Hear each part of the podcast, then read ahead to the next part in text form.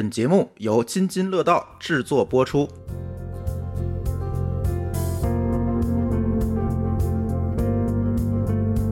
听友，大家好啊！这是久违了的厂长来了，好久没有跟大家录音了，也是因为疫情的原因吧。华创的同事们给了我们好多特别不错的团队，但是一直这个时间就凑不上来，因为他们找的团队也是全国各地都有，甚至全球各地都有，有 有点有点不好找。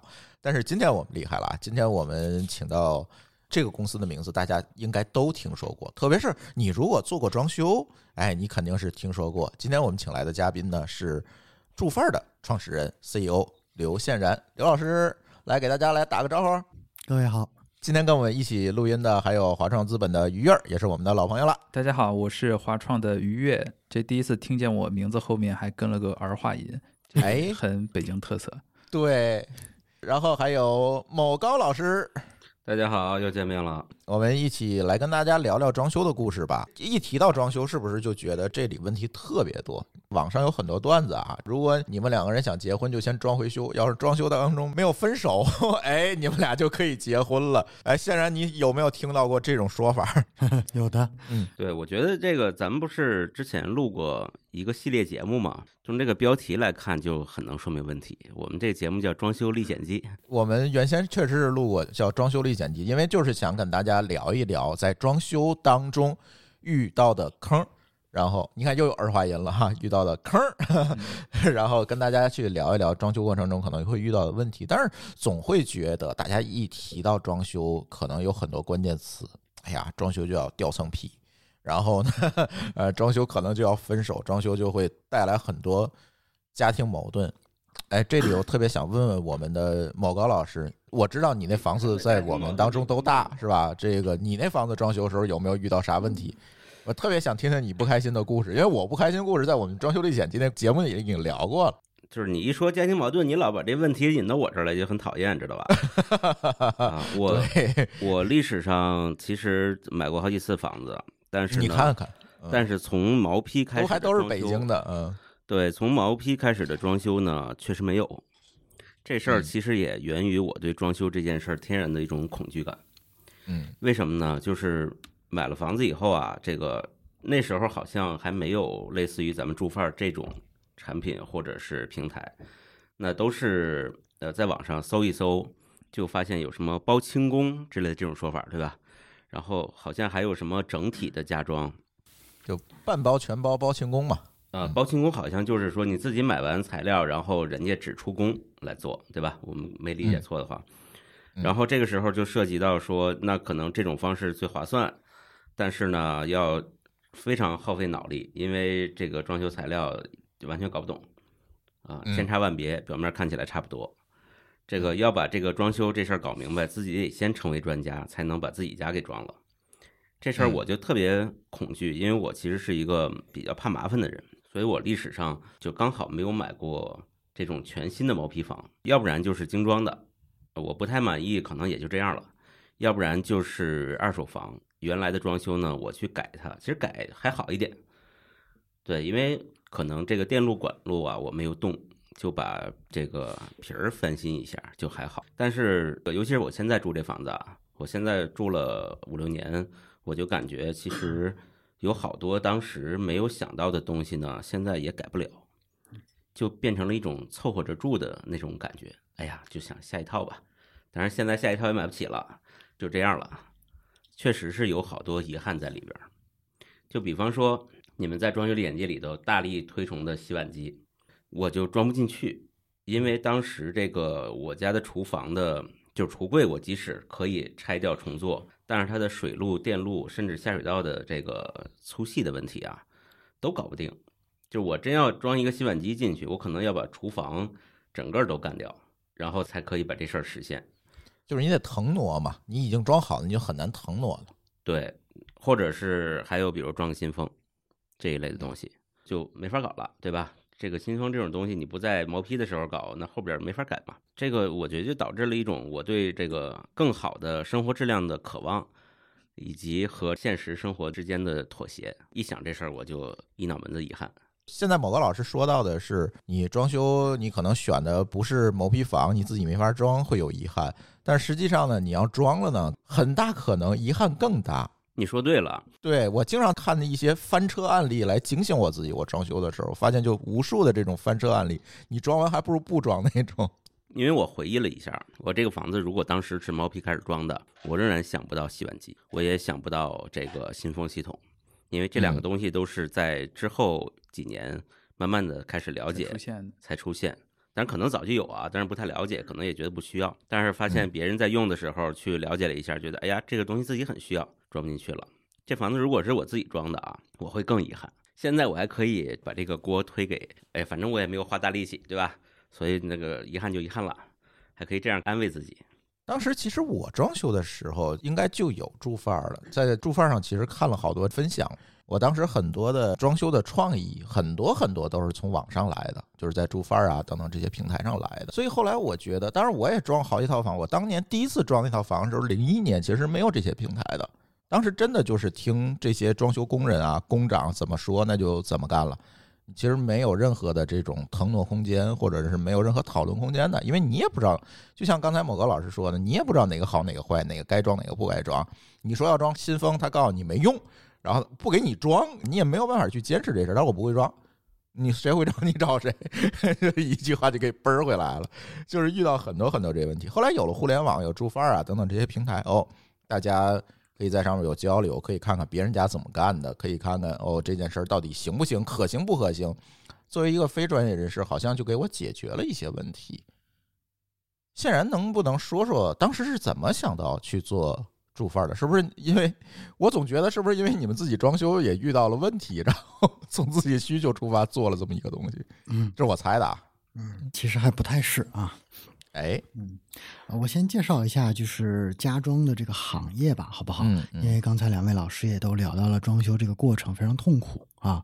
那我先大概作为从业六年半的一个从业者啊，介绍一下这个行业是什么情况。那整个家装、家居加家电这样的一个大的行业呢，是一个非常大的民生级的消费行业，大概总的市场规模呢在四到五万个亿，整个占社会零售总额的十分之一。也就是说，如果您真的去网上看，就是所有的这个抖音的评论回复里边，你找十个，平均有一个，你看他名字就是跟装修从业相关。其实是一个跟每一个人息息相关的这样的一个行业。那为什么有四五万亿这么大呢？我们算一笔账就知道了。每一年大概有一千五百万套房子新装修，然后平均每一套房子呢大概要花三十万，硬装呢大概要十来万，软装加上家电也要十来万。加上就是三十万，一千五百万乘以三十万，四点五万亿，这市场就是这么来的。所以呢很大，但是呢这个市场呢虽然很大，甚至呢是很多的年轻人就是在自己可能三十岁左右的时候，第一次花这么大的钱，三十万。嗯，对于任何一个普通消费者来讲啊，他面对的这个情况是什么呢？房子到手了，有的可能是自己买的，有可能是家里赞助的，我一定要在未来的半年到一年时间把这三十万花出去。把我这个家弄好，嗯，对，这不能放在几年或几十年里面去花，必须一次性的。我在一个时间段内，因为我着急住嘛，没错？尤其好多婚房，是的，平均就是半年左右的时间，半年左右的时间花三十万，然后要花给多少人呢？要花给几十种材料商，很多的服务者、设计师、工人，各种各样的搬家公司等等等等。也就是说，你需要把三十万拆成几十份儿去花好，并且呢，还要保证效果，保证工期。保证质量，嗯，保证你的预算不超。那么这个事儿呢，其实你想一下啊，挺难的啊。大型项目管理，对，准确的说，如果能够把这三十万花好，应该是一个很专业的采购的职能。和技能，对吧？普通人是不应该去承担这个职责的。但是，嗯，出于很多原因吧，就是在过去的二十多年的时间里啊，消费者一直都在承担着这个本不该他承担的这样的一个职责，这也就造成了很多的两位老师刚才提到的这样一些现状：消费者恐惧装修，提到装修呢，觉得都是遗憾，都是坑，或者是说装了之后也觉得哪里不对。但是你要说怎么能把它弄对，谁也没有那个专业度说，我一定对。然后甚至很多从业者，你说他就很专业吗？那比如说他是一个工人，可能他对于他的工种很专业，他对于你买不买洗碗机他也不专业。所以、呃、信息就很复杂，因此呢，我们觉得这个行业啊是大有可为，它的痛点很大，市场规模很大，而且呢，没有这样的一个绝对的大型的这样的公司在代表消费者解决问题，这可能才是朱富尔创立的初衷。也就是说，其实我们看到是这样一个巨大的市场机会。但是我们看到这个市场机会和怎么做能把它做好，做的可规模化，成为一个成功的商业体之间啊，还是有很大的认知门槛的。普通的消费者看到这样的需求和痛点，该怎么做呢？我们成立是一五年的十月份，距今已经六年半了。最开始的时候呢，我们其实想做的是。针对于软装这个品类，因为当时我们也觉得硬装这个装修啊还是很麻烦，那软装听起来更简单一点，大家也更高频次去做一点，想做一个软装方面的这个工厂直供的电商平台，这是最开始创业的想法。简单来说，就是一个在线的宜家。嗯，这个想法呢，我自我觉得很好，到现在都很好，但是从来就没人做出来。原因有很多啊，但是最大的原因呢，其实还是因为你帮消费者解决的问题，如果这么来做太薄了。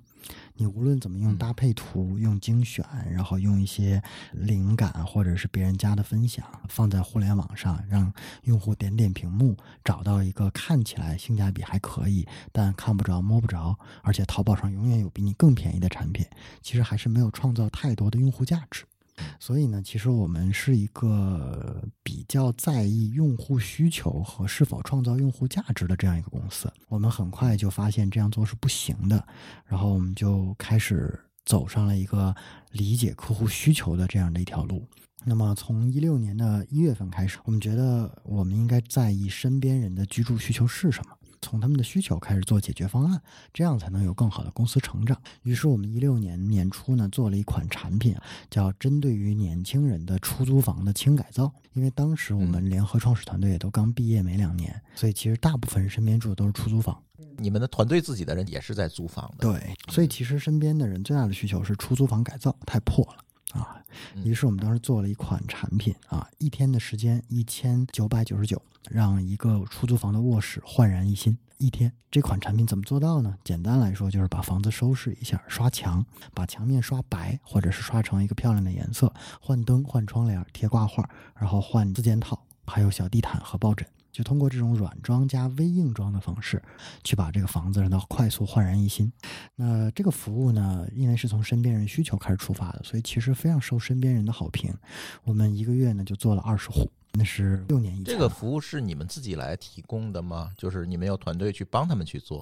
啊、我们是找工人，然后来进行硬装施工。就是你们来负责帮，还是你们来帮负责帮他们来做？是的啊、我们不是仅仅提供了一个在线的方案，说你自己整去吧，不是这种。对，呃，我们一直都不是这样的。其实我们一直就不是互联网公司啊，我后面也会讲到啊。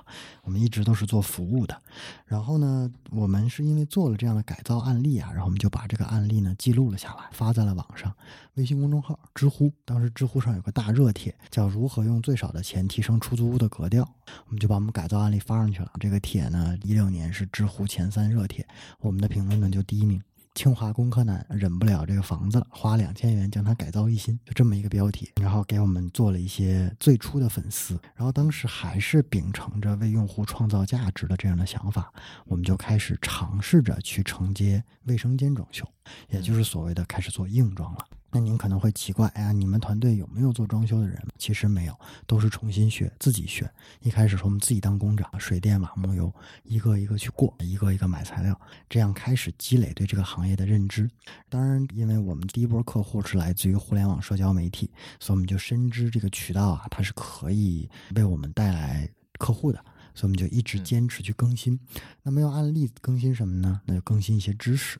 一些干货，一些这个教客户怎么去改造家，后面开始讲专业的装修知识，这样的一个定位，开始做内容创作。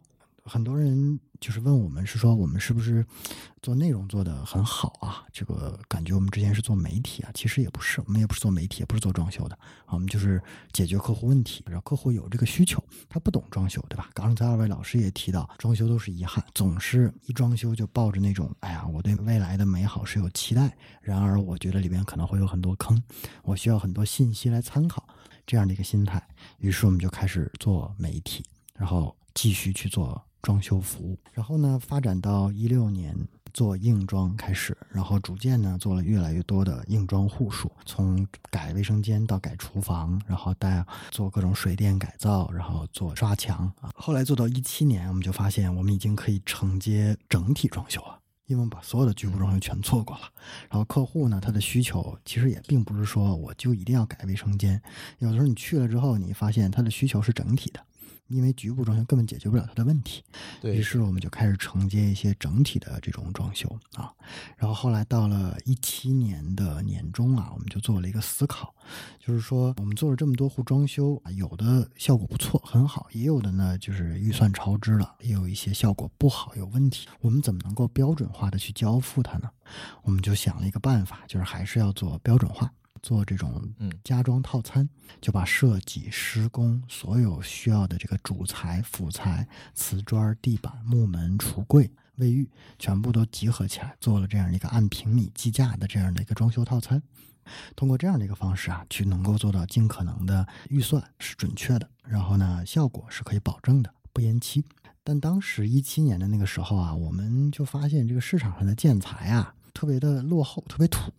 我不知道二位老师有没有印象啊？就是是对一七年甚至以前啊，就很多的那些个瓷砖啊，地板都特别丑，瓷砖都是米黄色的，地板都是那种肉红色的，非常土的那种审美啊。尤其是这些个建材企业流落到家装渠道这些产品啊，就更是土的不行，都是落后款。所以我们当时又面对的是年轻的这种消费者，就有一个巨大的这样一个矛盾。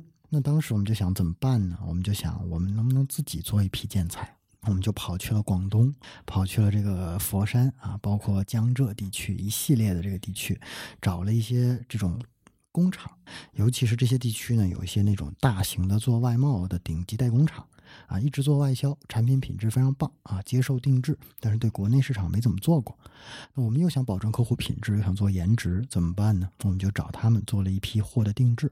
我们做了黑色的一些厨房五金、卫生间五金花洒，我们做了一些水墨石系列的这个厨房卫生间墙砖，做了一些这种特别漂亮的山核桃木色的这种地板，很棒啊！我们就推出了这样一款产品，叫“颜值革命装修套餐”，这是一八年的时候推出的。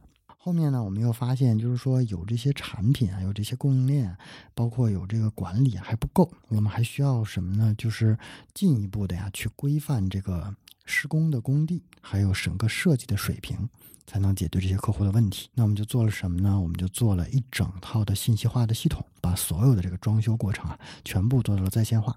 每一天这个施工的照片，工长必须播上传小程序嗯啊，发给客户啊，能看到自己家的变化。每一个施工节点，这个管家必须验收啊，上传。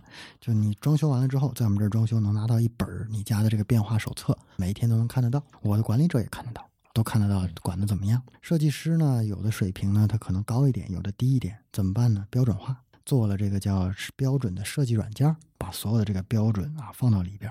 你家应该放几个点位，几个灯位啊？你家应该用多少平米瓷砖？全部做好算法。通过设计软件，你只要把平面图画出来，哎，自动去拆单，自动算量，保证呢这个整个的设计水平和规范。整个一八年甚至一九年大半年都在干这件事情，所以我们其实把装修啊，整个从一六年打磨一直打磨，其实包包括到现在也在打磨啊，因为这是一个无止境的一个事情，因为我们做了标准化。做了供应链的职工啊，我们甚至还做了什么呢？我们做了很多外行人才的引入，我们从二幺幺大学引入一些本科生、研究生加入这个行业做设计师，都做了。然后呢，到一九年的时候，我们就复制了，复制这个模式啊。一八年我们去了上海，一九年去了成都，啊，就做了三个城市都能接装修。但是到一九年的时候，我们就发现呢，就是还好啊，我们是一个一年扩一个城市的速度啊。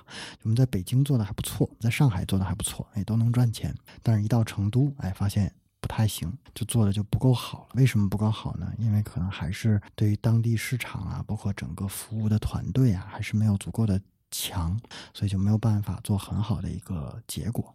然后当时我就在反思，这个装修这个模式啊，这么多年了都没有人可以去做无限的一个复制。最大的家装公司呢，一年也就是做一两万套。大概四五十个亿的规模，那我就是花了好多的这个努力啊，想把它做标准化。第一是解决客户体验，第二呢，咱们做公司的肯定为了公司做大嘛，这个一定要做出商业价值。我发现这个如果无法它批量的复制啊，那也是没有办法有很好的商业价值的。于是就在这个一九年的时候，又尝试了另外一个模式啊，是什么呢？就是这个在线电商。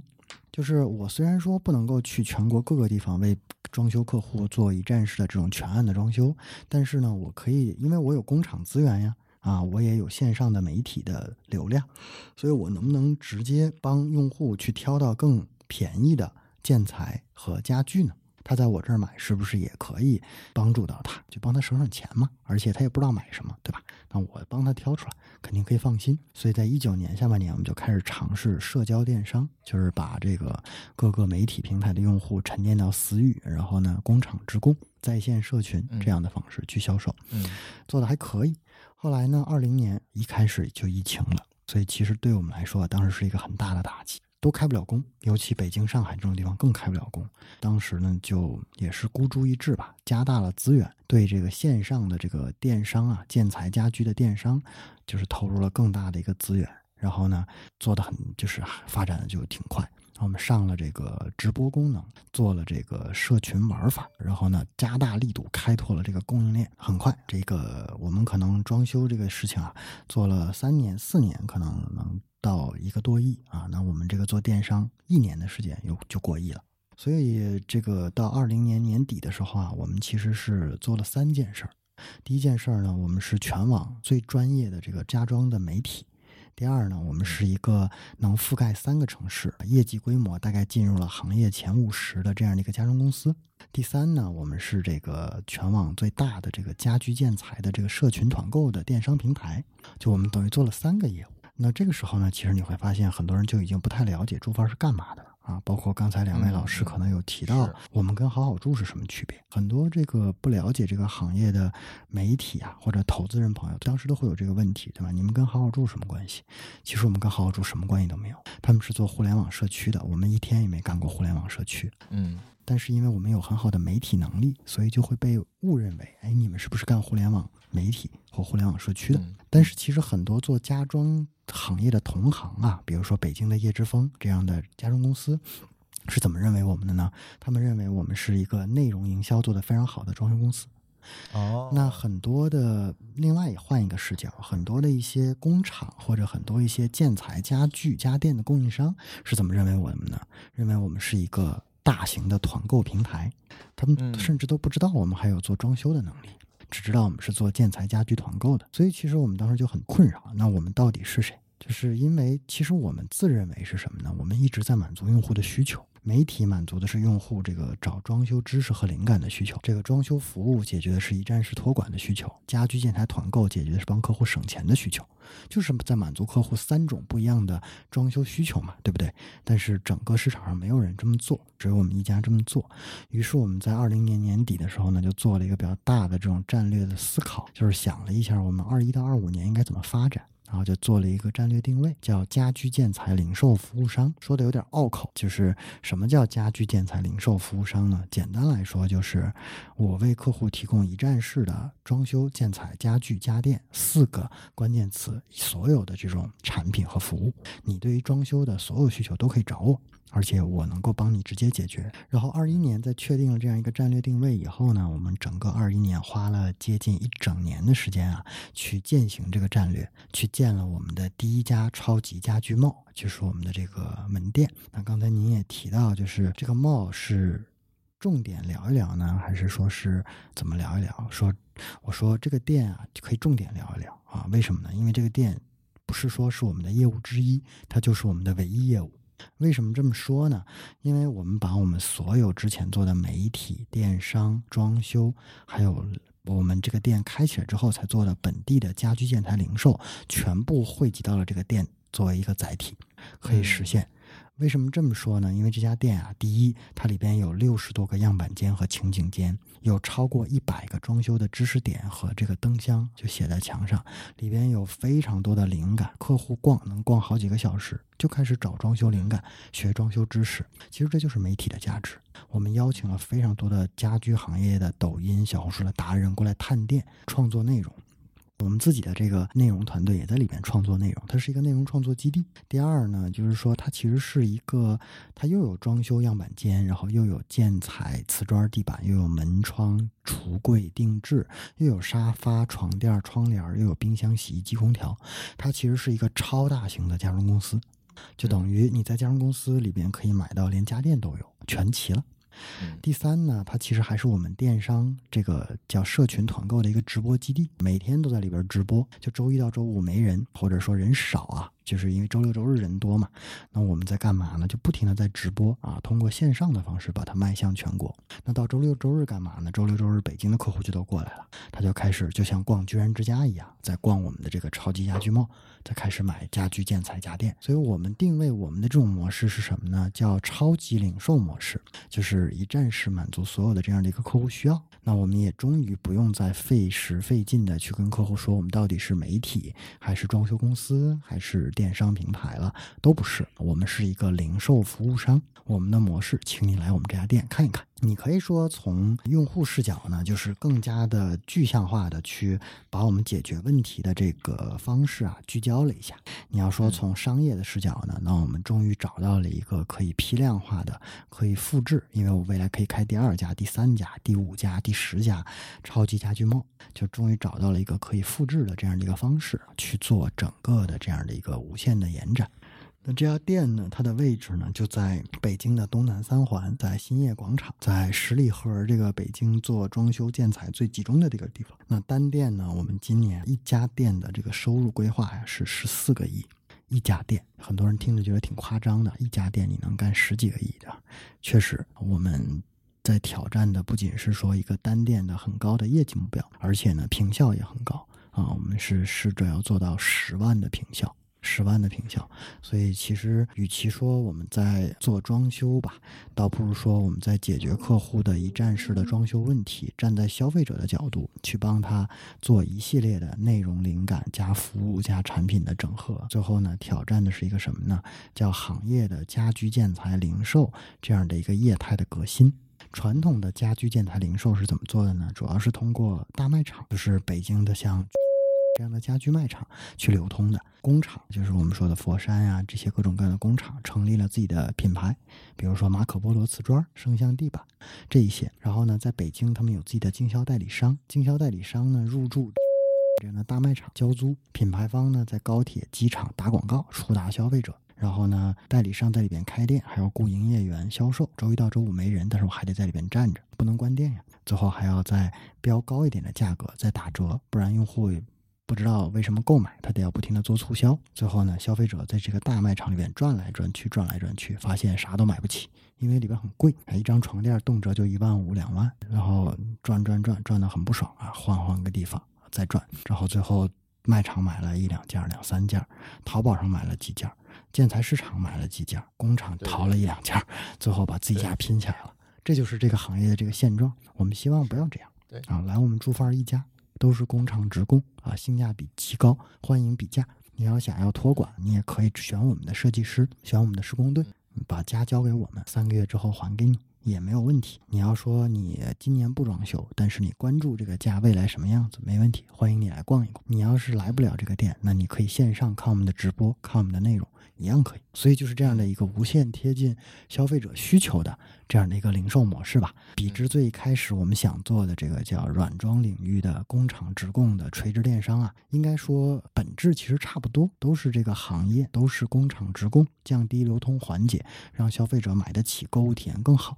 但我们看了一下，我们大概做了六年多以后啊，实现的这个样子，就第一是不再是软装，而是建材、装修、家电、软装。第二呢，也不再是电商平台，而是一个线上线下结合这样的一个零售平台。第三，也不再只是工厂直供，我们也有很多的大品牌和进口品牌，因为消费者是比较多样的、多元化的，但是确实性价比都很高。等于是说这个行业吧，就是不好做啊，就是一开始想法都很好，但是我们一直觉得，就是说从消费者的需求出发，再加上呢不断的去尝试创新，再去做好商业上该做的这个价值吧。啊，最后发展成了这个，听上去是不是特别像这个更偏装修阶段的宜家？其实不太一样。我有几个问题啊，我先问问啊，我先问问这咱们显然，就是讲的这个过程很完整啊，从创业，我觉得特别有画面感。讲在开始的时候，我突然有一个问题，但是我这个忍住没打断，就是你们有没有尝试让消费者不关心品牌？就是你别管我用的是哪家东西，反正结果好。样子也好，质量也好就行了。但是这中间有没有经历过波折？比如说后来发现消费者不愿意放弃品牌的这种话语权等等。其实我们当然有试过。然后呢，准确来说是我们之所以做这种工厂直供的模式啊，其实就是在认为还是有一些消费者没有那么在意这个品牌的，对吧？比如说，我们可以在座的大家一起想一想啊，在您选择地板的时候，你在意的是什么呢？你可能在意的是环保。对吧？你可能在意的是耐磨，花色好不好看和耐磨就够了啊。还有环保，其实你说它到底是大品牌 A 还是大品牌 B，好像没有那么重要，对吧？那消费者为什么有的时候在这个领域会认品牌呢？其实认的是什么呢？认的是放心，因为这个品牌够大，所以它大概率质量和售后是有保障的。我要买错了，那就比较惨。消费者经常是通过什么买贵了来证明自己买对了。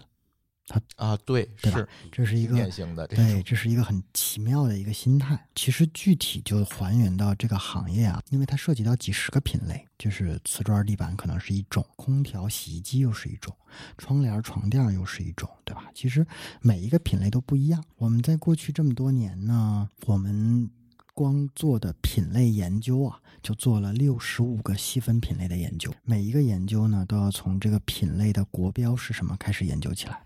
到它的整个的这个材质，到功能，到颜值，到价格，再到成本剖析，再到消费者需求，就光我们的研究报告积累到现在都已经接近一千万字了。其实你会发现，每一个品类消费者在意的东西都不一样啊。我举个极端的例子啊，其实你会发现，客户在买空调和买窗帘的时候的预算是差不多的，大概都是在五千块钱左右，四五千块钱。但你会发现，这两个品类是截然不同的用户需求。对空调，我跟你聊说我没有品牌，你觉得也挺奇怪的，对吧？我要么买格力，要么买美的，对吧？要么我中高端一点买三菱、买大金，对吧？但你跟我聊你没有品牌是什么意思呢？那窗帘就完全不是这个情况，是吧？我跟你说，我给你个窗帘品牌，让你再多付一百块钱，你都不给我付，我还没听过，所以。你会发现每一个品类的用户消费行为啊截然不同。我们内部会把它切成五个不一样的评价角度去画五角星，最后呢每一个品类的五角星长得都不一样。对此我们去匹配供应链。然后呢我们在过去五年多的时间啊，光走访过的工厂，我们整个管理层大概就去过接近两千家工厂。次数呢，可能要小一万次了。就光我本人都去过超过五百次工厂，就每一个我们选出来的产品呢，全部都是直接看过生产线，了解过生产背景。然后品质控制的这种背景，能够做到工厂直供，消费者不那么在意的，我们全部都把价格压下来，做到了这种直供，并且图文并茂，用这个漫画插图、专业的用语、这个国标的证书各种东西去向消费者证明为什么你可以买它。那有一些品类实在是逃不开品牌的，我们也觉得没有必要去强行去改变这种消费者的心智，那我们就保留了品牌。所以是一个很复杂的一个情况。对，刚才因为现人聊到啊，我想补充一下他讲的那个六十五个品类的一千万字的这个研究报告。有一次好像在办公室，现人给我看过一眼，这个我我感觉那就是一个百科全书。自从那一刻，我就对朱范儿这家公司毫不担心。对这个可能很多这个用户或者消费者读到他们文章的感受也其实是这样的，就觉得是这个很多理工男哇，以这种做理科和这个科学实验的精神，对吧？然后而且还做很多的 field study，这个是这个实地调研，对吧？去给你就你家的地板写出了一个最最详尽的行业报告和实地调研报告。那我觉得这样的精神，其实我觉得在这个行业里肯定是没有的啊，因为这是一个非常传统、挺土的一个行业。然后有这样的精神和这种深度的公司，我觉得在国内，虽然我也不是这个行业专家，我也觉得很难找到这个第二个了。我觉得这个精神可能是朱帆的一些基因，所以自从那一刻，我就非常的折服，觉得那就是一本百科全书，而且这本百科全书只有朱帆写过，所以我就觉得他们这干啥肯定都能成。对，我觉得特别厉害，因为我从中学到了一点东西啊。虽然我这个行业和朱范儿完全是不一样的，我们这个好歹算是 IT 行业，但是呢，大家都知道我们主要是对做企业服务的，做 to B 的。但是猪贩儿，我觉得猪贩儿看起来是做对消费者的，但实际上这个服务过程是用一个 to B 的方式来做的。你有这种感觉？因为过去我可能在其他的节目里聊过啊，就是我们做 to B 的企业服务的 IT 的企业服务，其实最核心的点是中间的那个解决方案，不是原材料。就是原材料到底是服务器还是软件，这个事儿并不重要。那解决方案呢，其实是站在客户的角度去定义他的问题，定义他的场景，然后拿出来一套组合的东西，说，呃，你别管我用的是什么材料，反正你的问题解决了，然后客户认可了，他就付钱了。但我觉得这个咱们住范儿装修的这个事儿特别像，特别像这一点，就是说它其实是我站在客户的角度，站在消费者的角度，帮你分析了一下问题，拿出了一套方案。这套方案里边可能有我自己品牌的，没品牌。其实我理解没有品牌这个所谓的没品牌，其实就是住范儿自有品牌的感觉。然后呢，里边可能也混上一些，比如说其他的品牌的家电，那这些东西可能消费者在意。但是住范儿作为一个装修的集成商，把这件事儿整体交付给消费者了。对，其实看住范儿的客单价，其实更像一家 to B 公司，对吧？就我们投资很多 to C 公司，客单价都是八十一百的，住贩儿客单价可能是以十万为单位计量的，其实有点像一家 to B 公司的这个客单价和这个解决方案的这种水平和这个标准了。你看市面上很多做 to B 公司客单价都没这么大，对吧？其实我倒是想有一个问题挺有意思的，就是当年呢，其实也有很多从用户社群起家。当然，刚才这现然说他不完完全全是做用户社群的，但是总是给我一个感觉，当年其实也有很多从用户社群起家去做这种单一客单价比较高的这种行业的这些平台，比如说像北京有五五 BBS，上海有篱笆街。杭州有十九楼等等这些，当时是以社区的形式体现的。然后呢，基本上也都是卖的这种什么婚庆类的产品，是吧？这个呃，再加上装修类的东西，他们也在做自己的一些品牌。但是他们当时做了这么久，为什么他们到现在并没有做起来？为什么最终是住范儿把这件事情做成了呢？啊、首先我们还没有把这件事情做成啊，我们还在路上嗯啊。最起码做的要比他们看上去规模要大一些了。嗯嗯嗯，我觉得是这样的啊，就是还是要还原到消费者到底需要什么，我们来讲这个问题啊。就是其实行业呢，我们还是说消费者他的痛点太明显了。第一呢，就是说需求他是说不清楚的。就以北京来看吧，有的人买的是老破小，有的人买的是大平层，有的人呢要住一家两口，有的人要住一家六口。他这个房屋啊和居住的需求啊千差万别，所以呢，消费者其实说不清自己的需求是什么，都说都说不清楚，怎么去实现它呢？然后第二呢，就是听不懂。每个商家都有自己的标准，对吧？有的装修公司说我是九百块钱一平方，为什么开工之后都是增项呢？啊，因为他没有说，或者消费者没有懂它到底包什么不包什么。那有的这个柜子呢是按照展开面积计价，有的是按照投影面积计价，所以就是消费者其实是听不懂的，嗯，就是说不清又听不懂啊。再加上什么呢？就是整个行业吧，在零零年最开始发展的那个时候啊，是供不应求的，就是每一年那个年代啊，零几年啊，北京多少套新房啊，然后嗯一直嗷嗷的在建呀、对吧？那每一套房子里面都要花个二十万、三十万来装修啊，建材市场啊，施工队的生意根本不愁做啊，那是个典型的，真的是供不应求啊，就是太好做了。所有的这个做装修的、卖建材的都是能开宝马的那样的一个时代啊，所以其实谁会去做这种替消费者多考虑一步，对吧？可能不会。我开个店招商就赚钱，对吧？我开个大卖场就招商就赚钱，我拿个代理权，我开店就挣钱。对吧？我是个装修公司，我只要接活儿就挣钱，真的是一个很好的时代啊！就那个年代发展过来的。所以你说那个年代的社区啊，比如您提到的篱笆呀等等的这一些，它其实有替消费者去说我要做一些管理供应链，或者是管理工人，或者就听着就挺苦的，对不对？他其实没有主动的在做这一些，他是搭了一个互联网的台子，让消费者呢去交流，对吧？因为很乱嘛，乱七八糟的，对吧？你选哪个工人，你选哪个瓷砖商，消费者是要交流，所以其实是一个交流的平台。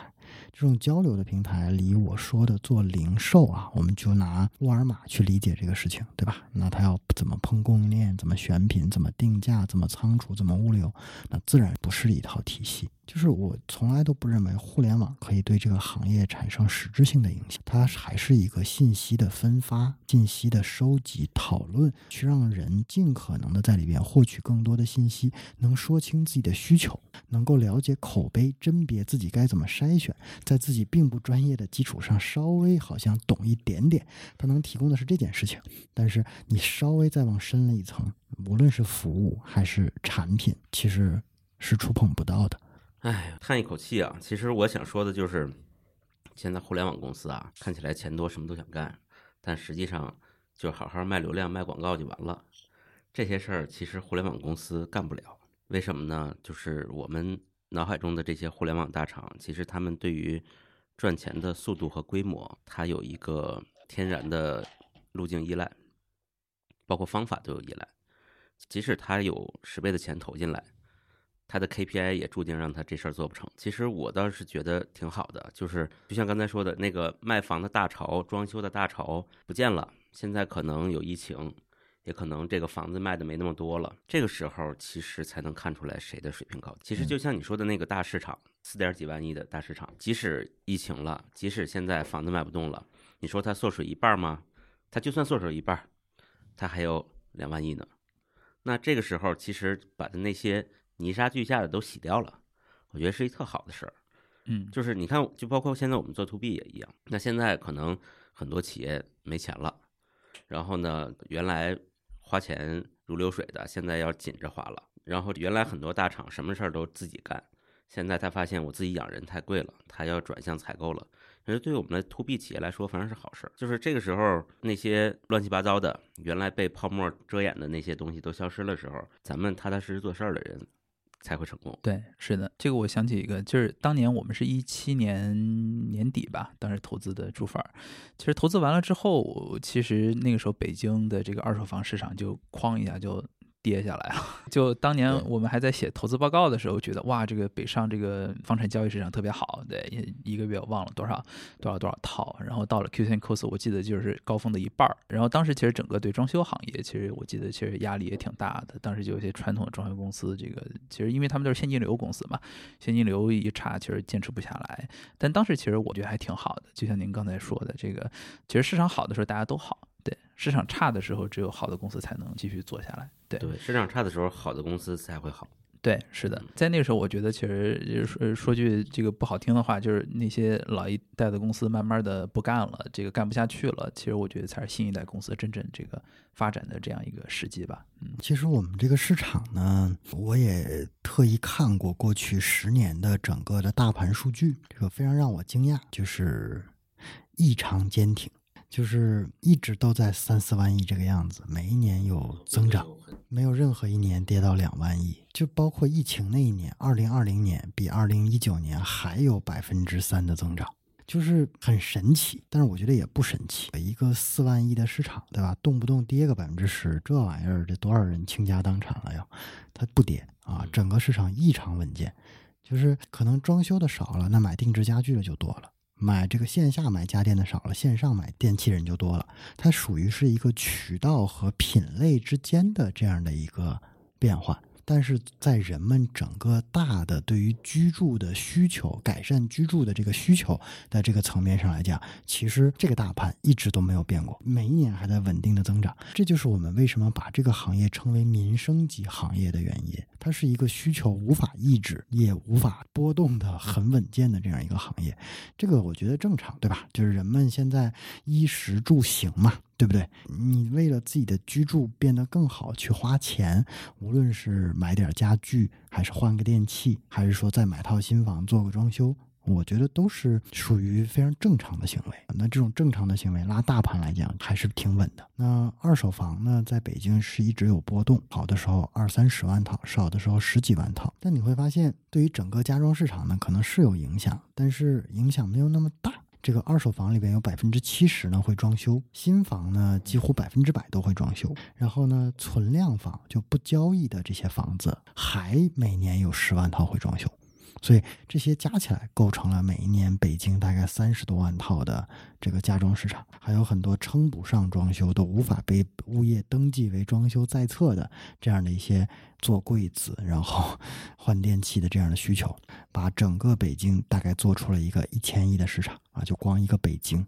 所以这就是这样的一个行业吧，就是它很特别，然后它也很垂直。对不了解它的人会说：“我靠，哪来这么大的这个市场啊？没见过。”但确实。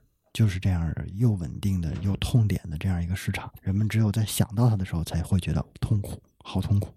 嗯，这么一说还真是啊！我前一阵子想换一沙发，后来想不行，现在经济下行，我要省点钱，然后忍不住了，第二个月买了个电视。其实最后发现花的钱是一样的。对，这不是疫情，其实大家对家庭居住条件的改善动力，其实不是更大了吗？对，因为大家都预计这个需要居家办公，对吧？居家隔离或者说更大时间，而且大家居家之后发现，在家里办公挺好的，也不用去公司了，对吧？对，只不过要买个好椅子，买个好桌子。对对，然后家里的这种，而且你大部分时间都躺在沙发上，这个撸猫看电视的，大家对居住环境的诉求反而变得更高了。这么一说，我就明白了咱们那个帽的底层逻辑了。刚才提到这件事情蛮有意思的，其实房子现在听起来，其实真的是中国人的一个基本盘，就是你永远是绕不过去的一个问题。别管你是要装修，还是要买房，还是说你要换个什么东西，可能。总隔个几年就会有，当然不会说说隔个几年就买房，但是总隔个几年你就想把你的环境折腾折腾呀，这样。但是我不知道这个现象国内和国外都一致吗？海外市场有没有这样的同样的一个情况？因为刚才线人说这个事情的时候，我突然想到一个公司，这个公司叫加德宝，这个公司现在已经退出中国了。但你这个 MO 是不是总感觉跟加德宝有一点点这么？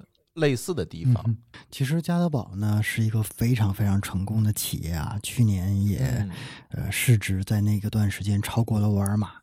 啊，成为了这个全球最大的零售商，啊，一年的这个销售额大概是一千五百亿美元，很大。主要就是以建材、家居、园艺这样的一些家的产品来进行这个销售的。它呢，其实是美国和这个北美市场的一个非常典型的产物。为什么这么说呢？就是首先，美国的居住环境跟中国有很大不同。美国呢，它是一个 house 的文化。啊，就是都是这种大 house，两层楼、三层楼，它有庭院，所以你看，包括有这个大的外立面，然后有楼梯，所以你会发现，就是说它的这个面积更大，所以它的整个对于房屋的这个 maintain 的这个成本啊，其实要更大。那么美国呢，又有这种节日文化，什么万圣节啊，各种，它还需要叫 decoration，就是去。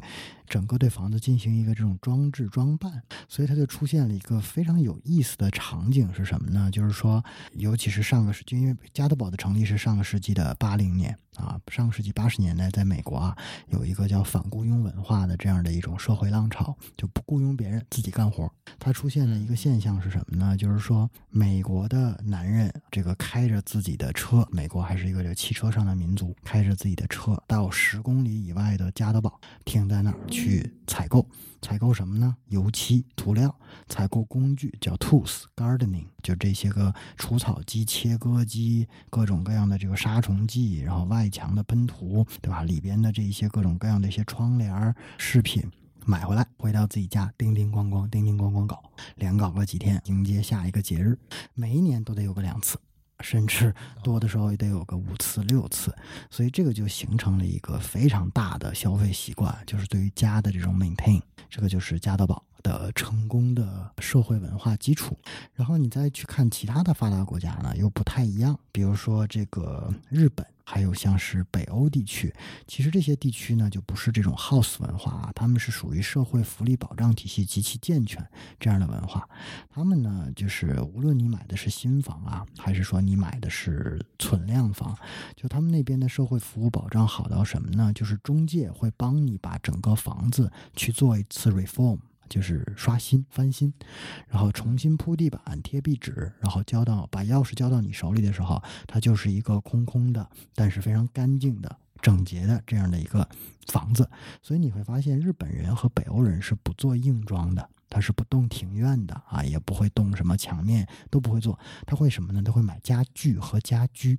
所以日本和北欧呢，就诞生了，也是他们的超级企业，就是 Nitori 和 IKEA 宜家。这些都是有社会文化和背景在的。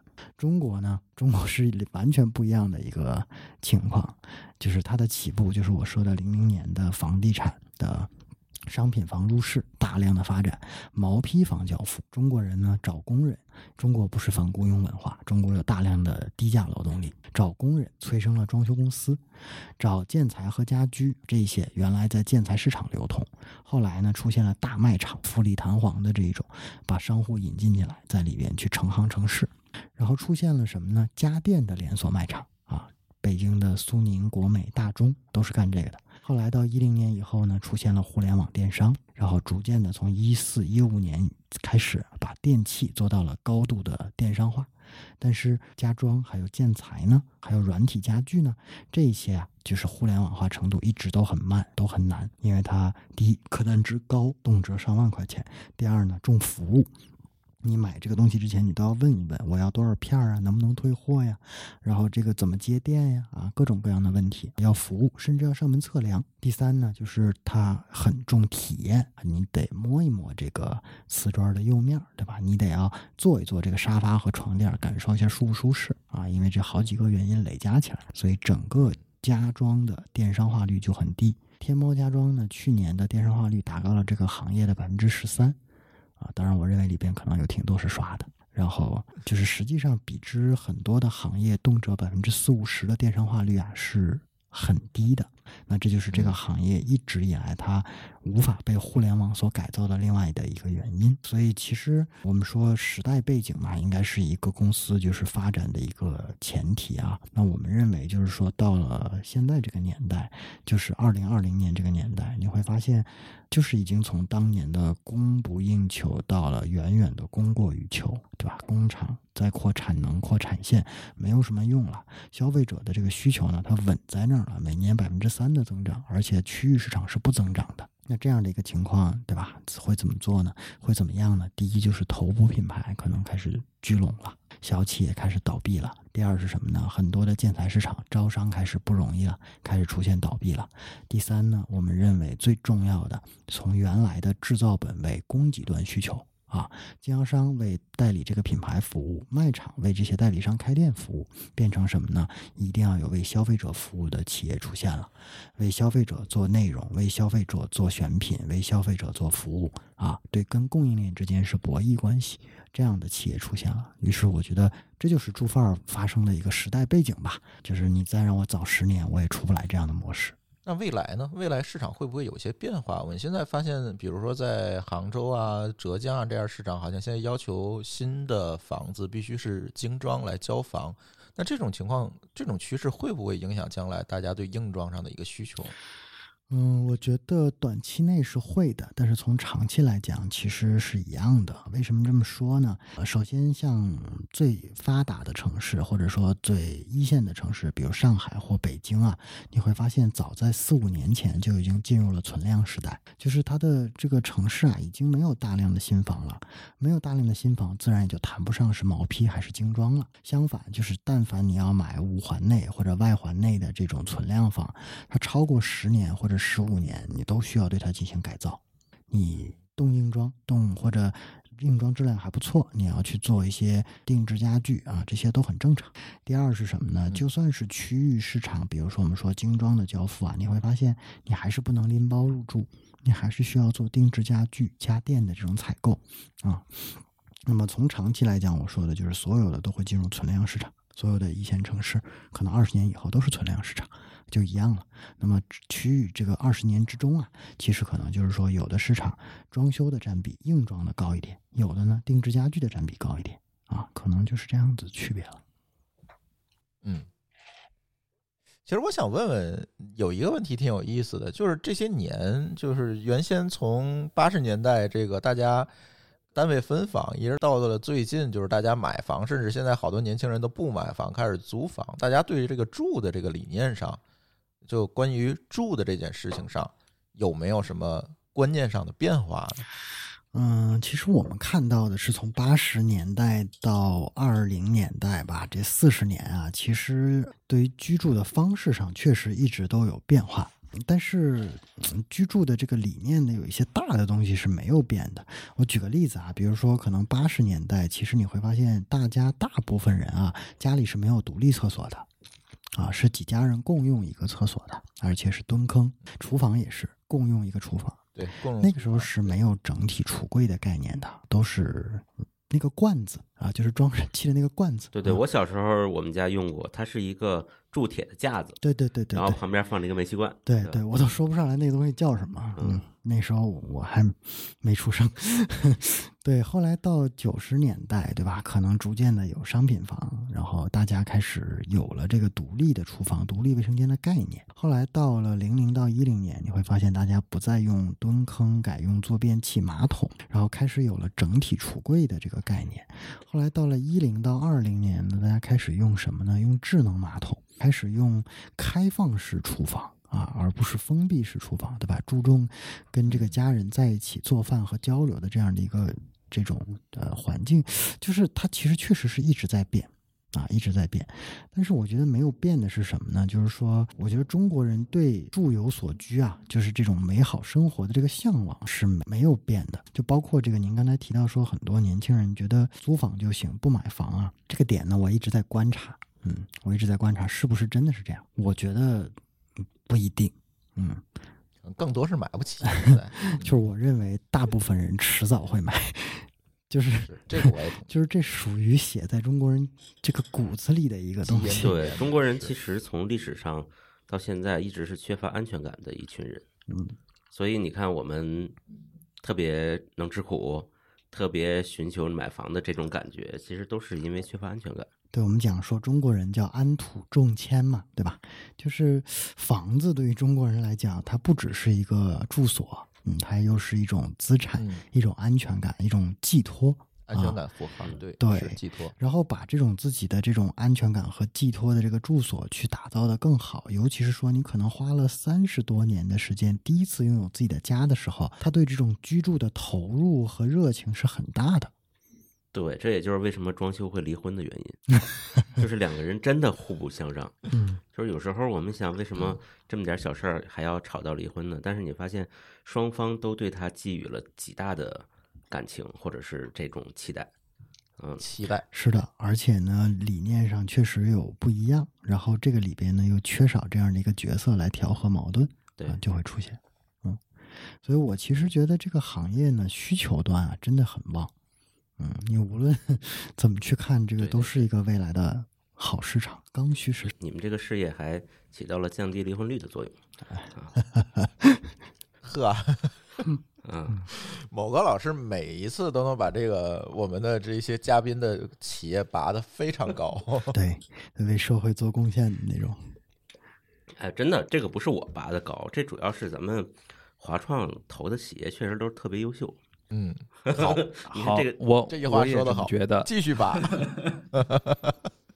哎，于越，我其实想问你，当时他们去考虑把比较相对来讲看上去比较轻的，从互联网去做这些内容，去做这样一个用户拓展的形式，改成了做线下啊，做一个线下店，有没有第一感觉这件事情由轻变重了，会有一些问题？尤其在现在的这样一个经济的状况下，你们会不会有一些顾虑在里面？嗯，对，其实我们在一七年投资的时候，朱范儿就已经开始做装修这个业务了。就当时我投资的时候，其实其实就蛮重的，是，吧？其实当时我投资的时候也是看好的，就是朱范儿的这个这个装修这块业务嘛。刚才先人讲到，我印象很深啊。他他当时，呃，首先呢，这个已经有了自己这个服务的这个呃团队，就是呃什么客户经理啊、施工经理啊、供应链经理都围绕着这个客户一个人转。哎，我当时觉得这体验挺好的，虽然我在北京也买不起房，对，但觉得这个服务体验这个服务体验挺好的。第二呢，他们就已经做了自己一套这个管理的这个这个系统，就是刚才先生讲到怎么把整个装修这个人事儿货这个时间那么纷繁繁杂的一个事情，能够通一套，你说 SaaS 也好，软件也好，对吧？能够管理起来，他们当时已经做了一个早期的一个一个一个样子。第三呢，就是呃，先人讲到他们当时已经开始做一些标准化的一些产品，但我们投的时候，也刚刚开始，就做这个所谓颜值革命一点零的那个产品，所以他们当时已经在装修这条路上这个越走越深了。所以我们当时其实投资的时候，我们内部其实有过一些非常生动的一些讨论啊，但总体大家其实是非常免的。生动这个词儿，用的好，对能，我能想象会议室里是什么样生动对，是的，，非常生动。而且那个时候我们 内部有个要求，就是就这个项目听了会的人都得写反馈在我们的那个内部的系统里边儿，所以到现在有很多特当年这个这个好几年前同事们留下来的的评论，对和反馈，在现在其实看着确实挺挺其实挺对的。在那个时候，其实我们就投资了一家这个其实挺重的一家公司，我们也从来没有预期说朱范儿像一些互联网平台一样，这个单月烧个多少流量，做多少交易额，用户量 DAU 什么蹭蹭涨。就当时其实有一个评论，其实是海燕说的，这就是这朱范儿这家公司，它慢慢的这个发展比它快速发展更好。对，就其实到现在来看，其实中间也经历了一八一九这个还有一个问题，那是哪年的事儿一七年，一七年夏天。啊？也经历了，其实一八一九这个朱帆看着在这个所谓的热闹的资本市场里面，这个有点不声不响的，就就也没啥动静，对吧？这个增长看着也不是很快，然后北上的这个呃，好像二手房交易市场也不太行的那么一段这个个，现在来说就是猥琐发育的那个时间，对。但其实回头看，其实是挺宝贵的。就那个时候，他们跑了这个呃，先人讲到这个供应链，对吧？然后自己自己的团队，对吧？自己的这个各代的这个产品，对，然后自己扩张异地市场的这样一个能力，然后以及为为之后这个去做这个零售的业务，对吧？去打下的这样一些基础，然后那段时间其实挺宝贵的。其实回头来看，我们觉得我们当年的很多判断，在现在来看都还都还挺正确的。然后这个事儿从来也不是一个这个轻的事儿。然后当时其实内部还有一条评论，就是说我嗯具体的话我得组织一下啊，就大概的意思呢，就是说在这个消费升级的这个时代中，就是说朱帆是一家在服务业里面消费升级的公司。在那时候，大家讲的消费升级，其实更多都是什么海淘，对吧？你能买得起 LV 的包包，对吧？然后这个日本的奶粉什么之类的。然后，但其实服务业其实在当年还没有像今天大家可能想到那么多的一些消费升级，对，更多还是在一些商品和这个这个这个产品海淘产品上面。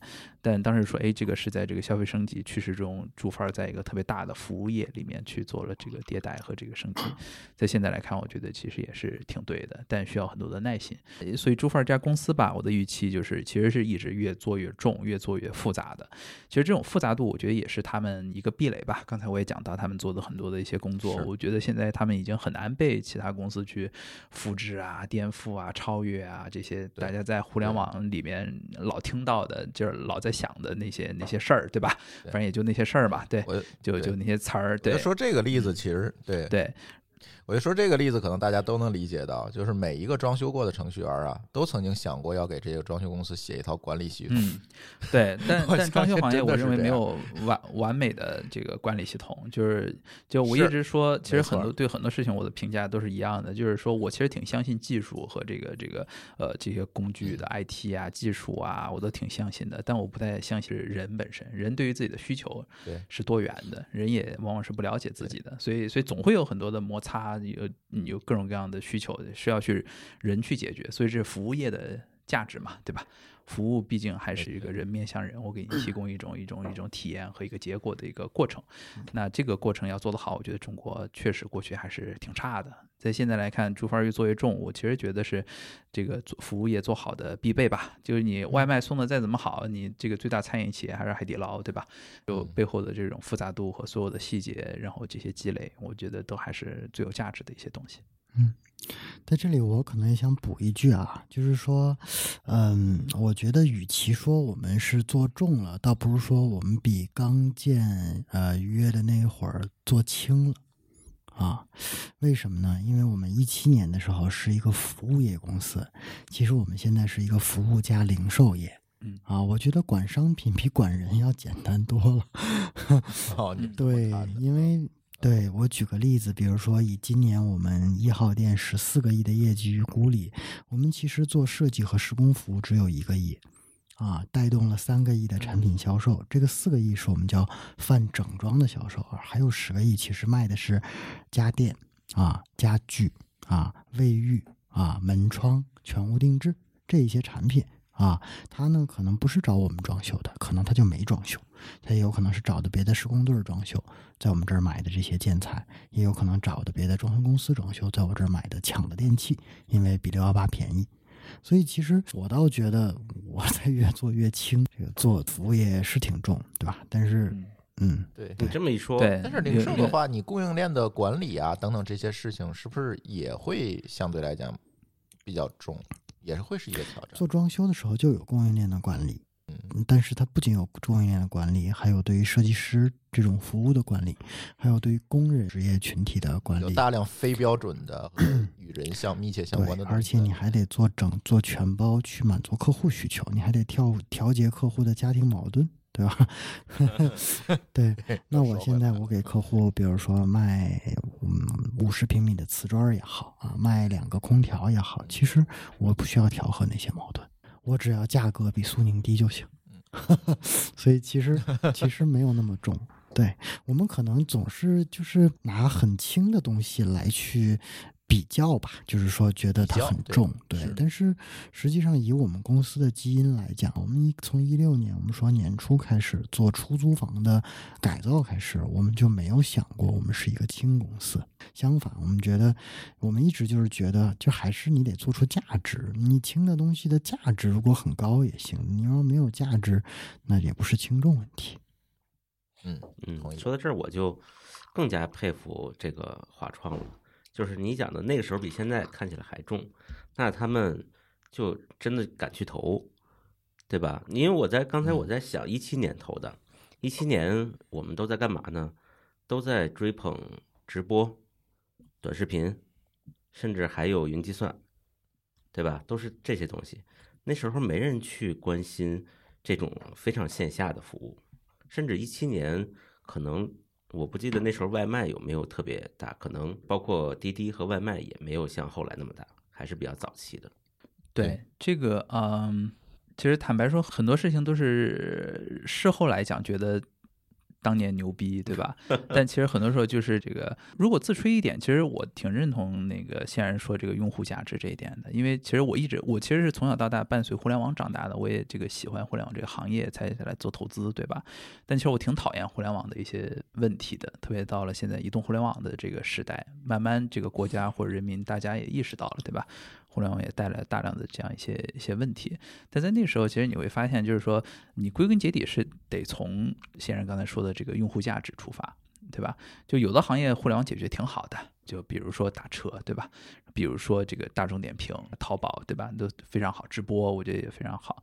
但有的行业就是互联网解决不了的，对吧？就像刚才说的海底捞和煮饭儿，就是这种事情，互联网能解决的其中很小一部分的这个事情。所以我觉得从用户价值出发来来讲的话，我觉得其实。互联网也好，这个还是线下也好，我觉得都是都是很好的这种这种公司的机会或者很大的生意，呃，只是说呢，客观来讲，当年确实投互联网也出了一些大公司嘛，但当年可能我们也没有这个能力或者说这个视野，呃，包括这个基金的一些这种投资的经验，能够去投到那些一七年出来的那批最牛的。互联网企业，但我们可能在我们看得懂，或者说这个愿意去相信的一些事情上面，可能去做了投资。对，确实，我也是第一次非常全面的知道朱凡儿到底是干什么的，因为之前给我的印象确实就是一个网上的社群，看看别人家是怎么装修的，没有想到在后面做这么多的事情。这个今天我真的也是第一次听说，因为当时聊这个节目的时候还在想，哎，他为什么做一个线下的这样的一个 mall，是不是这件事情做成了一个越越搞越跟原先他要干的事情不太一样的一个事儿？但现在讲下来，好像，嗯，我大概明白，应该是是他业务的一个正常的一个延伸，或者是一个整合这落地的这个个我我也想补充一下，其实这个也说明了，其实朱凡还有挺长的一些路要走。比如说你现在说到嗯红星美凯龙，对吧？或者说这个一些嗯知名品牌，大家不会再去大众不会再去想它是干嘛的，就是说这个问题，对哎吧？就是这这个朱峰老师有这样的不了解或者问题，也就是在于朱凡现在还是一个这种只有装修的人，甚至是北上一些地区为主对对的年轻人，是然后更了解的一个品牌。然后没有大众没有装修需求，你可能也不太上网，你可能也不是特别了解朱范儿。但是朱范儿有了这个大店之后，它是一个能够面向大众的事情。你不管二三十岁、四五十岁、六七十岁，你也要装修，你要卖东西，就像你要逛红星美凯龙、过去逛居然之家一样，你现在也能逛朱范儿了。那我觉得这个也也也让朱范儿其实走向了一个可能面向更大的一些市场，就成为一个真正的大众的一个品牌的一个路径吧。嗯，这个也是确实是我们做这样的一个叫“朱范儿超级家居帽”的这样的一个原因，就是很低频的一个领域，对吧？我们如果每一次去为了获取客户都要去花钱，或者是去新获客，其实是很不经济的。反而是什么呢？我们嗯希望建立这样的一个。就是日常就在开门营业的这样一个形象，我们这家店啊，今年预计能够来十万户新客啊。那我们想了一下，十十万户啊，我们想了一下，我们这个店可能未来十年就能来一百万户啊。如果我们在北京有三家店，那就能来三百万户。北京一共就一千万户家庭啊，那也就是说，十年之后，可能有三分之一啊的人都来过我的店，那可能就有一半以上都知道我。那十年以后，可能在北京，你的家装或者是建材、家居家电的首选，就不见得是或者是谁了。嗯啊，大概是这样的一个想所以。其实我理解朱范儿的这个全名叫超级家居帽。对，超级家居帽，居帽，其实它并不是像这种东西，它是个完全不同的东西。如果说像谁的话，可能更像宜家一点，是不是？嗯，消费者是这么认为的。嗯，很多消费者会觉得这是一个中国需求版的宜家，大部大部分的评论是这么讲的。嗯，嗯，因为我听起来，因为它有很多场景和样板间，就很像宜家的那个最高的那一层，一上去就先逛，对吧？但是就是会不会有这种挑战？就是说，呃，消费者对他的这种想法，比如说他想，哎，又开了一家，或者又一个新的，它会导致说这个没有区分度，或者说本来想来的人，他他就顺手右拐了，去了红星美凯龙了，嗯有这问题吗？呃，我觉得消费者不太会模糊我们跟，因为长得挺不一样的。就如果您是就是完全不一样对，样。如果您比如说呃，如果没时间去的话，可以在大众点评上搜索一下，对吧？看一下，它是比较那种富丽堂皇的感觉。你再看我们这个图呢，相对而言就是比较年轻化和亲切一点的这样的这种感觉，所以直观感受上不太会一样。反而就是提的好多的是宜家啊，就是直观的情情绪上的这种感受啊。然后至于如果你真的是要有家装的采购需求啊，说实话，情绪感受也没用啊，你还是会去红星美凯龙，也会去我们啊，也会来我们。如果你知道我们，你也会来。那最后比的是什么呢？其实还是比的是这个产品的价格，比的是导购的专业和服务，然后比的是你的售后的保障。啊，比的是这些东西啊，这些东西呢，我们就还比较有自信啊。为什么呢？第一呢，我们整个的供应链的理念叫好而不贵啊，就是我通过积累的这个几千家工厂，尤其是这些顶级代工厂的资源啊，我做了好多的一些爆款产品。我举个例子啊，我们卖场呢有卖一九九九的智能马桶啊，是整个中国最大的智能马桶厂职工。啊，比如说我们有卖到一百九十九块钱的实木复合的多层地板啊，是中国最大的做出口的多层地板厂直供啊。我们有卖到两室一厅啊，就是全部都含含布帘、含纱帘、含罗马杆、含滑轨、含服务的窗帘，就是两室一厅全含下来一千九百九十五啊。就没有很多这样的一些这种嗯很高性价比的产品啊。其实我觉得就是稍微消费者就是说去比一下就知道，在传统的卖场里是没有办法就是去做到的。那真实的数据呢是说。就是我刚才描绘的那个场景，就是消费者去了红星、美凯龙或居然之家，它的平均的购物的件数啊，其实不高，只有一点几件啊，是不到两件的，所以大家只会去看，但其实买不起，只能买一两件啊。大部分呢是从低端的建材市场、淘宝、工厂直供各种各样的渠道拼起来的啊。对，那来我们这儿呢，我们可能更多的希望是什么呢？客户可以一站式购齐。